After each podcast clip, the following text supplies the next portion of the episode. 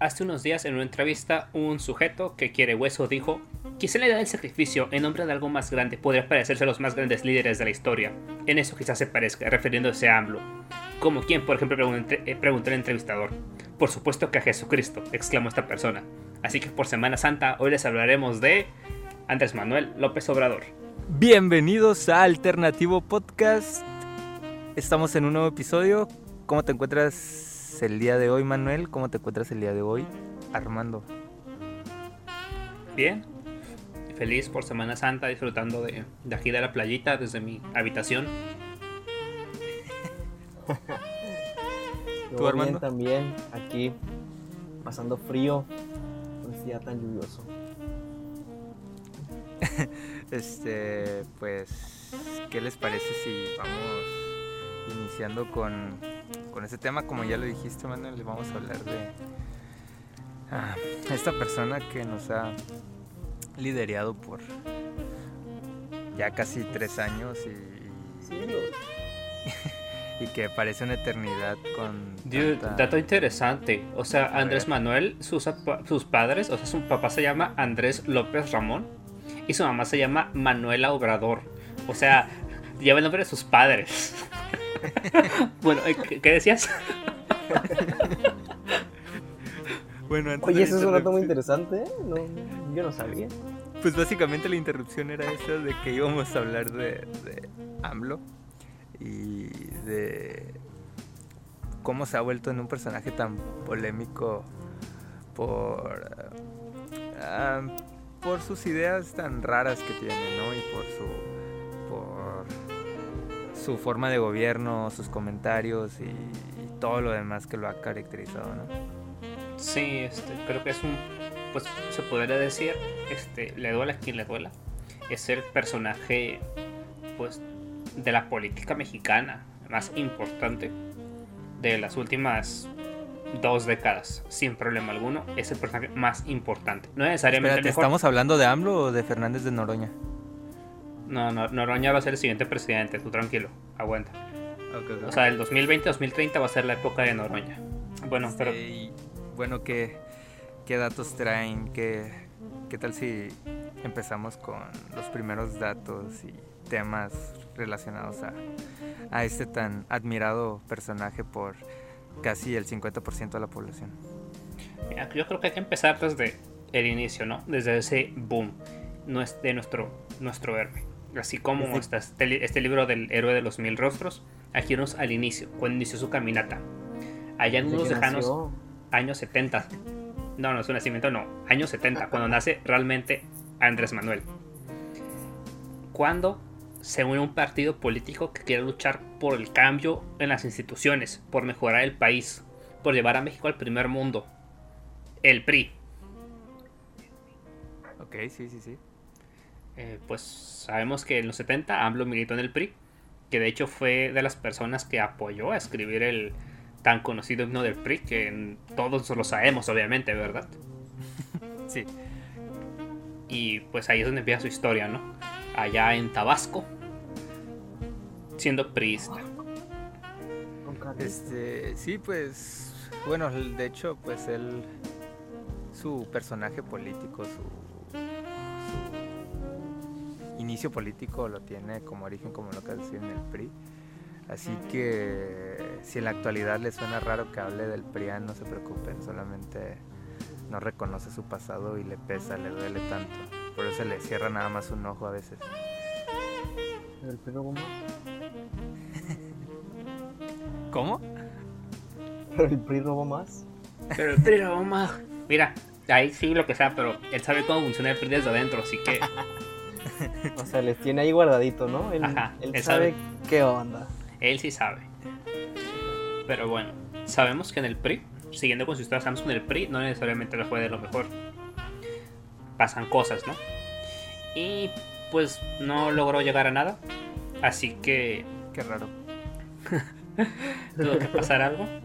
El cual fue salirse del PRI en los 80s y pasarse a un nuevo partido, el cual fue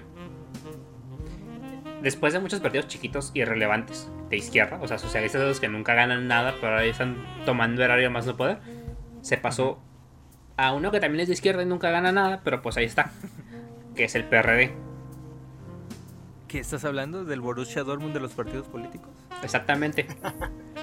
Al, al partido al que le quitan sus, este, sus candidatos otros, otros partidos para hacerlos ganar cosas. Sí, am, a ver si un poquito más de la historia está interesante. Bueno, eh, pues llega acá al PRD, ¿no? Ajá. Y ¿tú qué crees que pasaría con este, con este hombre, no?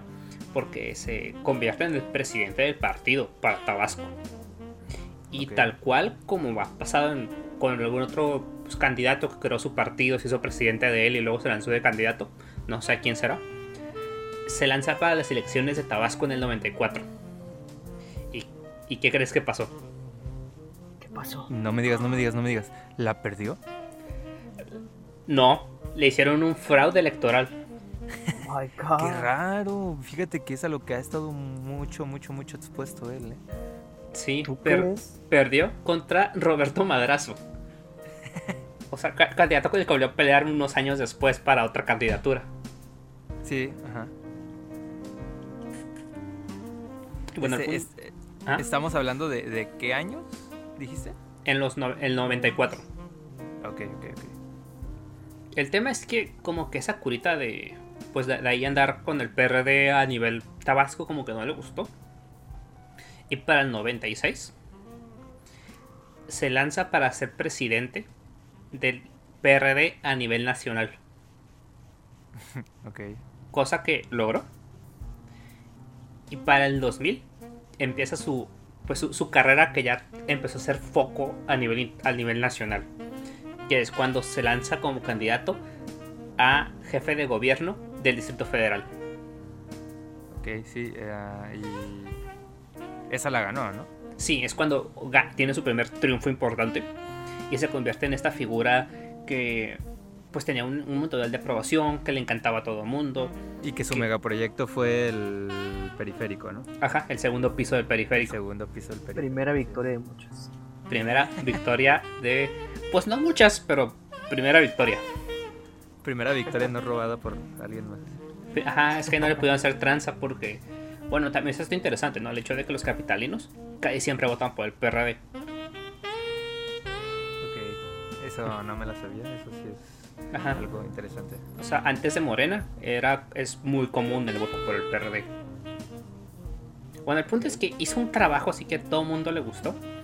Y en 2004 obtuvo un reconocimiento por la Fundación Internacional City Mayor, que lo nombró el segundo mejor alcalde del mundo. Oh my god. Este, Dato interesante. Estamos hablando de Jorge Hank, ¿verdad? Dato interesante. Ese premio no lo obtienes porque te analizan tus este, resultados o algo así. No, es por este. Como los Kid Choice Awards, que te puedes meter a la página y, y dar votos. Ok, ajá. Ah, pues funciona así. Ah, pues. Bueno, no tendría. Bueno, sí tendría un poquito de lógica si era jefe de gobierno de una de las ciudades más pobladas. Sí. Pero pues no sé, o sea, también qué nivel de participación tuvo la ciudad para influir y que fuera el segundo mejor alcalde del mundo. No, que realmente que te habla- bastante, ¿no? Sí, no, Sí, sí, sí. no. Y, y te habla de esto de que el tipo era muy que es bueno, es muy querido. Y no, y es que hay de dos. Una, tal vez estamos ah, sobrevalorando la encuesta y a lo mejor no participó tanta gente como nosotros digamos y pues de todas esas personas que, o sea, no sé qué tan importante, la verdad desconozco, ignoro qué tan importante sea esa esa encuesta o ese premio, pero tal vez o hay de dos. Una es que realmente no votó mucha gente y pues, pero sin embargo, o sea, sí fue. O sea, sí obtuvo los votos para que quedarse en segundo lugar. O dos, a lo mejor sí participaron y aún así obtuvo ese segundo lugar, no sé. Pues mira, el ganador del 2004 fue Eddie Rama, de alcalde de Tirané, que es la capital y mayor ciudad de Albania. Así que no creo que mucha gente participe en esa encuesta. ok, no, creo que es una encuesta patito a lo mejor. Ah, pero es interesante, en 2010 Marcelo Ebrard la ganó. a lo mejor ahí ya tiene más reconocimiento. Ejo, Margelo. Margelo, Margelo, hace todo. Magelo. Magelo Ebrard. Sí, Magelo. Uh, papada. Eh, poderosa. Pero bueno, sigamos con. A ver, dinos, traes algo ahí sobre este camino tan difícil que le fue su añorado premio como lo es la presidencia. Bueno, aquí vamos a empezar a la primera etapa. Pura talacha, ¿eh? Que es. Pura talacha cuando. Sí. Realmente me, me, encanta, me inventé una investigación inmensa. Que está muy similar a la página de Wikipedia. Para ser sincero, está muy similar. Pero pues, creo que se inspiraron en mí seguramente. Bueno, en 2006 se lanza a la, a, como candidato a la presidencia de México contra dos figurones. Roberto Madrazo, quien le había quitado Tabasco hace años, o sea, con quien ya tiene una rivalidad pintada. La Ajá. ¿eh? Y la- el otro, Felipe Calderón Hinojosa. A su salud, un traguito. Don Alcoles. Que ganó en 2006. Pero las cuitas, ¿eh? ocurrió algo. López Obrador dijo que le hicieron fraude. Fraude electoral, Chanks. Ah, no te creo, ¿eh? Sí. e hizo un plantón en, en reforma, ¿no? Sí, en todo el paso de reforma, Sí, sí. si no me equivoco. Eh, no sé ustedes, ¿se acuerdan cómo fue esa, es- esa, esa época? O sea, yo por lo menos no, no, no seguía mucho de política, pero pues si veía los anuncios, ¿no? Y siempre salía ahí en la calle, me acuerdo incluso fue muy este, importante porque dijo que iba a dar pruebas de que le habían hecho un fraude y llegó con unas cajas vacías y unos chivos al, en ese tiempo IFE. Pero, o sea, ¿qué tanto impacto o seguimiento o sea, tenía en ese entonces como para generar o, o sea, yo, o sea, una cosa es lo que te televisan en, vaya, val- valga la redundancia en la tele y otra cosa es la realidad de estar ahí en las calles. ¿Qué tanto seguimiento tenía y de ese megaplantón? O también, como él mostró y como fue recientemente, había casas de campaña vacías o cómo estuvo el rollo. No, o sea, eh, eh, hablamos de que realmente fue un plantón muy, eh, muy impresionante porque si llegaron, o sea, Zócalo Capitalino estaba lleno, los negocios se paralizaron creo que por un mes. O sea, era, fu- fue, un momento que me acuerdo, yo, por lo menos de que tengo, videos que he visto, de que la gente estaba ahí, o sea, la gente no se iba, porque estaban, pues yo aparte este, el- era el Distrito Federal, ¿no? Que era cuando, que bueno, que él venía de ser ahí su jefe de gobierno. Su je- ajá. O sea, eh, que la gente estaba de su lado. Para. Y creo que también entra esta cosa, ¿no? El hecho de que la gente del centro del país, como que se cree que ellos nada más existen. Ajá. Ajá, y se olvidan de que toda la periferia, como que somos más. Sí, En sí, sí. conjunto producimos más. Este, ajá, o sea, Menos el sur. menos el sur. El sur nomás duerme.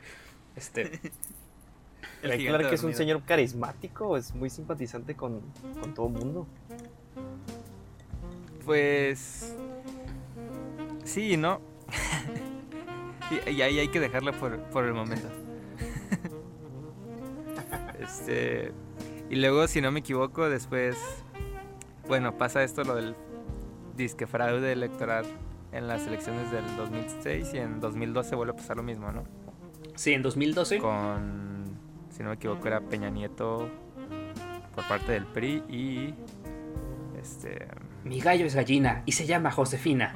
Eh, Josefina Vázquez. Y cómo no olvidar a nuestro entrañable Cuadri, ¿no? Cuadri con sus miradas locas. Y su bigotillo de yo. R, no soy yo. Que, que de hecho, esa Sí, creo yo, que, mi combi, mi combi. que a pesar de que perdió por menos, como que la gente se. se enojó más, ¿no? O sea, había más enojo por el hecho de que perdió por menor cantidad, pero no llegó a las mismas consecuencias de hacer una. Sí, un plantón en reforma, ¿no? Ajá. Ok. Pero bueno, hab- hablemos del milagro que se da en, en 2018. este, esta, este nuevo cambio a la nueva transformación que él nos prometía? ¿Qué trae sobre eso? Bueno, hay que irnos primero a 2015, un poquitito más Uy, atrás, uy. cuando un 12 de diciembre, AMLO crea un partido, el cual no le tira a ninguna imagen mexicana ni latinoamericana, ni con un nombre tal vez un poco despectivo para que hace referencia al color de piel de las personas, no. Lo el llamó tipo de azúcar. Movimiento Regeneración Nacional, Morena, y le puso todavía de, de así de eslogan, la esperanza de México. Ok. Es- el punto es que se convirtió en su partido. Un partido que todas sus posiciones, posi- posicionamientos son los que él tiene. Y. Ajá.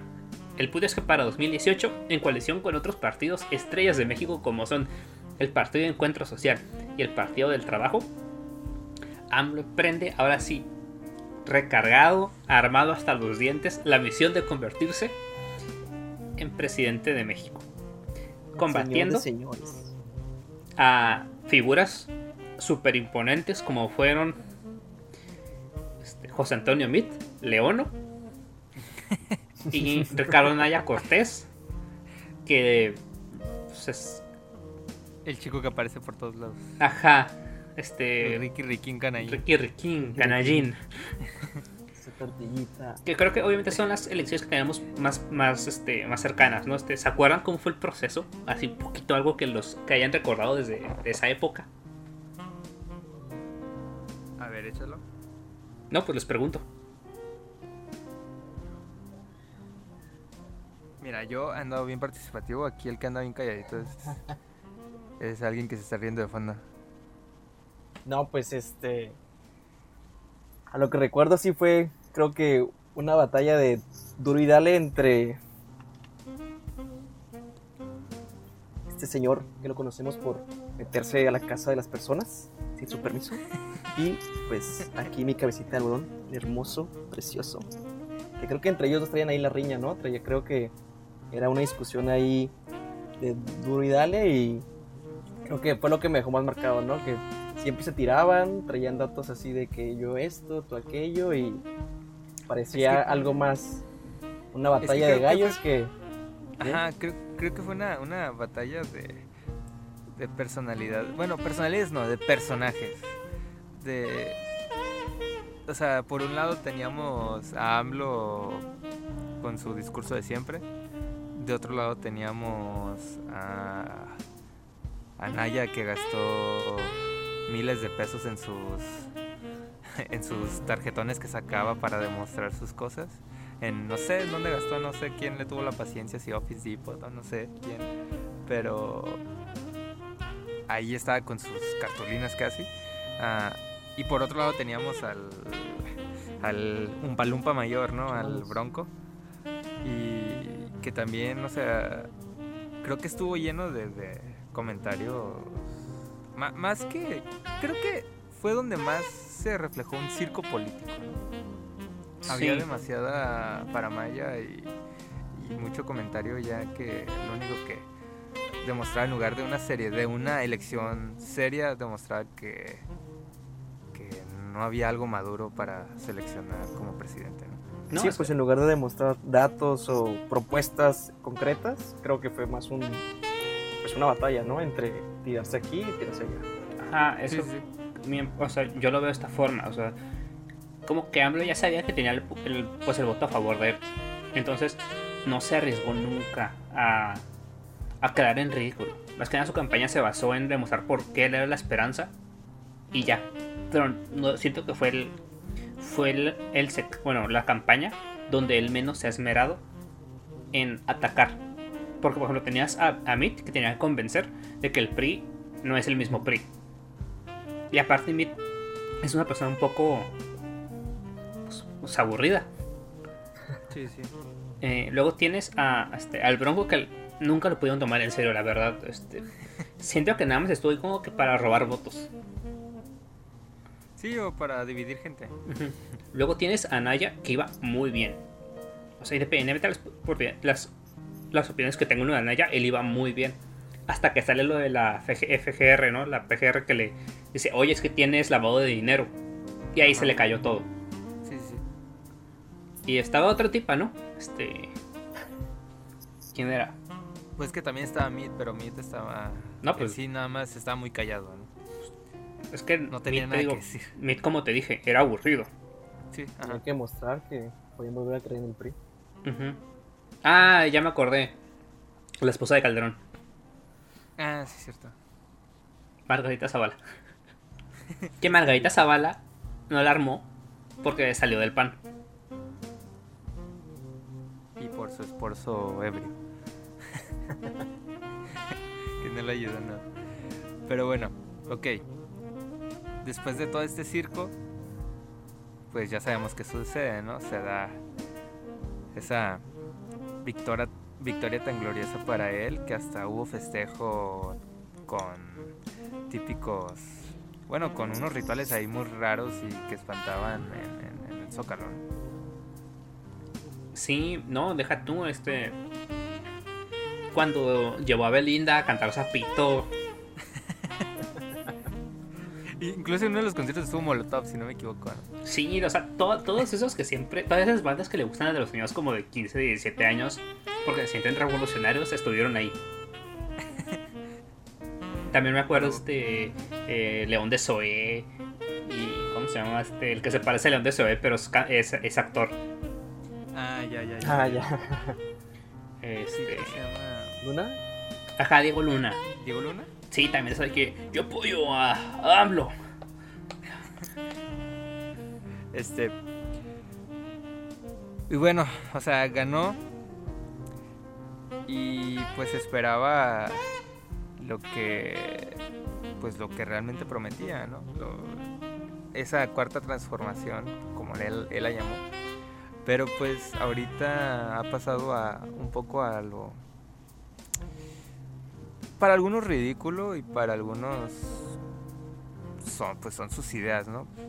pero pues sí ha levantado como dudas sobre lo que ha realizado hasta este momento en su periodo ah, de seis años, ¿no? Pues mira, No sé qué opinen sobre sobre Si somos críticos, ajá, ha cumplido con todo lo que ha dicho. que ¿Cómo era? O sea, ha cumplido. Dijo que iba a cancelar el, el aeropuerto, lo canceló. Dijo que iba a hacer la base aérea, la hizo. Dijo que iba a regalar dinero a diestra y siniestra, lo hizo. Dijo que iba a defender a Bolivia y esos países que no sirven para nada, lo hizo. sí, sí. O sea, el Pero señor en su mundo. Pero ha cumplido con las tontadas que dijo que iba a hacer. Pero también ha pasado un poquito, aquí entramos un poquito a lo, a lo- duro, ¿no? Creo que sí se ha pasado por un... O sea, sus ideales sí han sido un poquito autoritarios. Bueno, no un poquito, o sea, sí, han, sí ha rebasado el nivel de lo autoritario al momento de, por ejemplo, con lo más reciente como lo es la reforma energética, de que a fuerzas tiene que ser lo que él diga y si no va a ser así, pues tienen que hacer las reformas constitucionales porque él lo va a hacer, ¿no?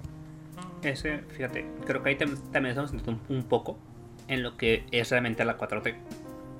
Y si te pones a leer Morena, básicamente, y hablas con una persona que trabaja en Morena, te va a decir, o sea, ellos, su cura es defender a AMLO y hacer lo que AMLO diga. Esa es la tirada de la gente en Morena. Que si AMLO dice, hoy todos van a ir a trabajar descalzos, todos van descalzos a trabajar. Que si AMLO les dice, el día de hoy se mochan la mano, se mochan la mano y ahí está el bronco echándoles la mano para pocharse la mano. sí, sí, sí. Pero, o sea, ¿qué tan bajo? Sabemos que ahorita Moreno está lleno de personas que estaban militando en el PRI, ¿no? ¿Qué tan bajo debes de caer como para una persona que se consideraba tu enemigo? O sea, ahorita estés pues haciéndole caso a cada berrinche y cada cosa que se le ocurre. El hambre. El hambre, ajá. Claro que sí. El, un huesito para los, que- los, a los políticos, ellos no, no entienden de colores, ellos entienden de votos. Sí, Estás viendo sí, que te claro. están quitando todo. ¿Tú crees que no te vas a ir? Pero bueno, ah, ¿ustedes amigos? qué Mejor, consideran? Si no puedes con él, únete. Exacto. ¿Qué, qué consideran? ¿Sí si está bien las acciones que está emprendiendo, como les mencionaba, un poco autoritarias, o creen que solamente es capricho y berrinche de lo que, de que fuerzas, o sea, para demostrar ese poder que él tiene, o sea, realmente, si está bien que haga esos movimientos o solamente es un viejillo con poder. Es que es ambas cosas. O sea, por un lado tienes a una... AMLO siempre ha sido esta idea de que él tiene la razón. Es una persona que si la ves, él cree que tiene la razón absoluta y solo entiende de su razón.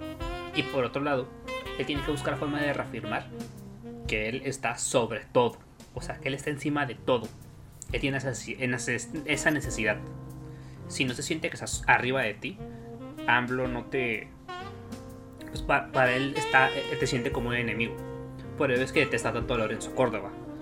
Porque es, es, el único que le puede poner un estate quieto a todo lo que él intente realmente. Sí, o sea, que, que sí ha habido o sea, hemos visto cómo ha sucedido de que persona que se le interpone a su pensamiento, persona que es destituida o la mandan a otro lado o simplemente la corren, ¿no? Pero hay otras personas que sí se le han puesto, por ejemplo, los recientes ministros de la Suprema Corte, Lorenzo Córdoba, que de plano no. Sea, de plano no, no, no han, dado su brazo a torcer. Ah, pero no sé, a mí sí se me hace algo caprichoso de, o sea, a fuerzas que hace las cosas, creo que cae en, lo, en, su sistema conservador que él menciona, ¿no? Es que ver AMLO es ver al PRI de antes. O sea, el presidente es la figura que lidera. No, no es, o sea, realmente no. ¿Qué es lo que mucha gente le critica? Que por eso yo le critico. O sea, de que dice que es diferente cuando es más de lo mismo. O sea, si se vendiera como que es la misma historia de siempre, pues no hay problema, está bien, porque es coherente. O sea, dentro de su discurso el hombre es coherente. Pero sí, es puro, pues es un sistema, no hay que ser autoritario porque pues no es tan, o sea, es ligeramente autoritario. Como que va encaminado. Pero como ah. que lo... ¿Mm? ¿Vale? Hace así como autoritario medio simpático, ¿no? Ajá. Lo hace como autoritario medio simpático. Ajá. Es, como matar una vaca. A ver, ¿cómo? O sea, le pones la, pistola en la frente, pero pues le estás así sobando y diciendo cosas bonitas, así de que, ah, no va a bajar, nada, te vamos a convertir en un ribeye y en un tomahawk. Ush, ush, Beatriz, ush. Sí, recientemente me topé con un video en, Facebook donde. Ah, en una de sus mañaneras, creo, una de sus, una de sus tantas veces que habló, pero de manera reciente, dijo, él dijo que, o sea, mencionaba que él había, que él había dicho que iba a mantener el precio, iba a bajar el precio de la gasolina, pero en términos reales, ¿no? Que iba a mantener el precio, pero nunca prometió que iba a bajar el precio nominal, ¿no? Ajá. Y en este video contrastan con una una de sus giras donde dijo van a bajar los precios de la, del combustible, del diésel, de los gases, de la energía eléctrica. Entonces, o sea, volvemos a lo mismo, ¿no? Hay, hay no sé si sea la edad de que se le olvide lo que promete, pero no sé, o sea, su discurso creo que hace tantos discursos que que siento que lo hace hasta adrede como para que se le olvide. Es que su discurso va acorde a donde se encuentra. O sea, si, va al sur, te va a prometer que va a llevar para allá toda la inversión, el empleo, este, que les va a dar, este, que les va a dar muchos apoyos para que vivan mejor, que les va a sacar de la pobreza. Viene al norte y nos promete que aquí se va a mantener todo el trabajo porque no nos va a bajar nuestro estilo de vida. O sea, lo que sea, pero sigue siendo un político y es una persona que te va a decir al oído lo que quieras escuchar. Y que también es que es difícil de decirlo, pero para él tiene sentido lo que dice y para él está cumpliendo. O sea, él por algo todas las mañanas sale a decir, este, tiene esa sección en la mañanera que es la de quién es quién en el precio de la gasolina. en la cual te pone el top 10 de las gasolinas más baratas en México y te ponen las 10 gasolineras más baratas como si antes luego te iba a servir, ¿no? O sea, es que me hiciera saber que en Nuevo León posiblemente hay una gasolinera más barata que en Coahuila. Sí, sí, sí. Pero así como, bueno, retomando un poco, así como tenemos personajes que, que pues le han dado la contraria, hay otros personajes que de plano este, casi casi le bajan los pantalones enfrente a la gente, ¿no? El reciente caso de este este este esta bebida italiana pero también mexicana ¿cómo se llama Tolini. Este que habla y, menciona que lo, compara con Jesucristo no o sea qué tanto está surgido de un papel político como para hacer comentarios tan bueno aparte de por la publicidad no porque obviamente ese comentario le generó demasiada publicidad a, Tolini. Es que todo Tolini, desde que empezó su carrera política, el vato, o sea, el vato siempre ha sido una persona que le gusta toda la política. Empezó siendo líder del 132. O sea, desde entonces como que ya llevaba su agenda. Ir en contra de que esté, pero apoyar a AMLO. Porque luego, ¿qué hizo? Se metió a Televisa y de ahí luego se metió a, con Morena. Y desde entonces ha estado él de que, o sea, agarró el hueso en el IMSS. Y cuando en el IMSS empezaron a ocurrir problemas, él, ay, voy a salirme de Twitter y Facebook por unas semanas. Se apaciguaba, se apaciguaba el problema y regresaba. Ay, amigos, ¿cómo están? Los extrañé mucho. Es igual que esta otra, Estefania Velos, la que se cree feminista 4T. Bueno, o sea, ese tipo escalonó en base a decir que defendía el feminismo. Y mírala, hablo dice un comentario machista o algo así, y ella calladita. ¿Y qué hizo después? Renunció a Morena, pero sigue defendiendo a AMLO en sus redes sociales. Que, es otro tema también, ¿no? De la postura que ha tenido últimamente y el revuelo que ha causado por el tema de los movimientos sociales, en este caso del feminismo, con la gubernatura de, de el candidato a gobernador de qué estado era? Ex candidato. Ex candidato, ajá, que ya le tomaron la gubernatura. Y también por tantos comentarios que se aventó en la mañanera sobre el feminismo, ¿no? Es que, pues digo, un, movimiento que critica tanto a AMLO, para él automáticamente ya no es el movimiento. Recuerda que, que, fue lo que había dicho, que el feminismo no era eso de andar exigiendo justicia o algo así, sino era el de que ir contra el neoliberalismo nada más.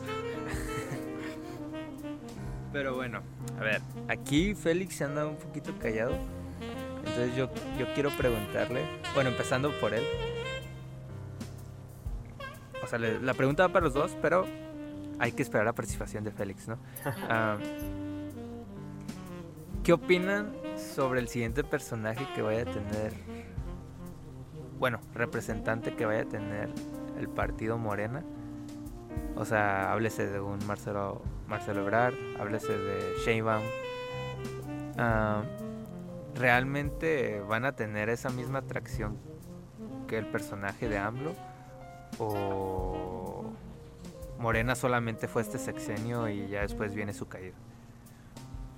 Yo creo, bueno, en mi opinión, creo que va a ser este como un empuje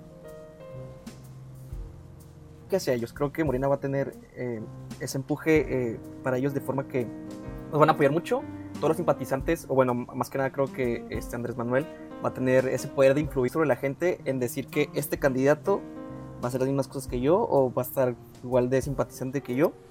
Y creo que en ese caso creo que el, el partido le va a dar todo el empuje a, dicho candidato que se postule para, pues, para la presidencia, ¿no? Esa es mi opinión. Creo que así va a ser. Creo que tal vez, y si veamos a, a Morena unos años más, tal vez, pero creo que, que la fuerza que tiene va, a, va a ser encaminada hacia, hacia esa postura, a ese poder de influencia que tiene este señor. Yo, Manuel. Mira, yo veo de dos. Hay un espacio en el cual AMLO empieza a darse cuenta que se puede influir a partir de lo que pasa en estas siguientes elecciones intermedias, en que él se puede influir en modificar la constitución. Con lo cual, siento que si se da cuenta que puede hacerlo y empieza a meter cositas en cositas, va a buscar la forma, tal vez no de reelegirse, pero sí de expandir su presidencia. Bajo el argumento de que debido al COVID no pudo trabajar por completo sus planes. Porque lo que sea, pero el hombre es listo. O sea, sabe la perspectiva y las críticas que le van a hacer cuando acabe su gobierno, pero él va a buscar la forma de protegerse de él. Por otro lado, si no lo logra, siento que aunque ya que se va a retirar, este hombre va a ser tal cual como expresidente del PRI. Va a decir quién es el siguiente y de ahí quién va a ser el siguiente. Y va, va a dirigir manteniendo la, la mano bajita pero él va a seguir siendo el dirigente básicamente de lo que se haga en la política. Y siento que Morena tiene para aguantar por lo menos un sexenio más. Porque la perspectiva de la gente sigue siendo muy positiva. O sea, hay gente, hay, hay un gran sector de la población que no necesariamente lo desaprueba, simplemente que está, que lo ve como que, es como que me. O sea, no es un me cae mal, lo desapruebo, es un me. Y ese me puede ser muy peligroso al momento de las elecciones. Porque básicamente es el que decide a final de cuentas quién gana. Ok, muy bien. Entonces, pues mi opinión, no sé, a lo mejor, como decía Armando, creo que ese, si, no se relige, o sea, haciéndole caso a lo que ha mencionado últimamente de que no, no piensa reelegirse y se va a retirar, tomando en cuenta ese escenario, creo que a lo mejor va a aprovechar su voz y ese poderío de voz que tiene para asegurar al siguiente candidato, ¿no? Que es lo que creo que va a pasar en este periodo electoral localmente. Pero a nivel nacional creo que sí van a asegurar, a lo mejor, no sé, hasta ahorita suena mucho Chainbaum y Ebrard, pero en cuanto se defina creo que sí le van a dar demasiado empuje y, y tal vez sí le sí siga Morena por unos cuantos años, ¿no? Sí, pero digo, siento que AMLO va a ser básicamente ahora un este como el jefe Diego. O sea que no estoy en la política, véase con comillas, pero sigue influyendo más y son los partidos. Tiene esa vocecita, ¿no? Que Bueno, el jefe Diego no tiene una vocecita, tiene una vocesota. Sí, entonces, a ver, esa ya, vocecita que te influye, que te dice. algún comentario para el cierre, algún comentario final. Pues yo opino que ganó Morena fue el cambio. La gente quería un cambio, pues, hubo un cambio de partido, eso sí. Y pues a ver cómo nos va con, con esto nuevo, ¿no? Sí, que aún le faltan tres años. ¿Qué, qué nos espera en los próximos años? Esperemos Ajá. que nos vaya bien. Sí, este. Pues sí, siento que. A ver qué espera, qué nos espera estos tres años y. Y pues que tal vez algunos nos ha sacado de quicio alguna de las decisiones o habladurías que ha dicho este personaje, pero al final de cuentas, pues la mayoría de la gente votó por este ideal y, pues es democracia, ¿no? Al final de cuentas es democracia y pues lo único que queda es aguantar este estos tres últimos años que a lo mejor se pasen rápido, a lo mejor se van a pasar lento, pero a ver qué nos trae la política. Que ahorita estamos en cara a un proceso electoral, ah, tanto en los estados, municipios, Sí. pero pues creo que estos tres años también va a ser clave para el cierre del, del sexenio de AMLO, ¿no? Sí, pero mira, para, para echarla de mal a las, oposiciones, si es que hay alguna, está muy claro que los siguientes años, debido a pues, de que venimos de un año de crecimiento que caemos en negativo, los siguientes años va a ser positivo así, bien bonito. O sea, a- Sí, AMLO pues. va a poderlo vender como que ellos salvaron el país. Y eso les va a ayudar un montón. Es, es- es igual que cuando, por ejemplo, cuando critican a, a Calderón de que, ay, es que, eh, ah, no, cuando defienden a Calderón, es que mira, en su sexenio hubo crecimiento. Pues sí, pero ese crecimiento viene apoyado de que hubo una caída inmensa uno de esos años.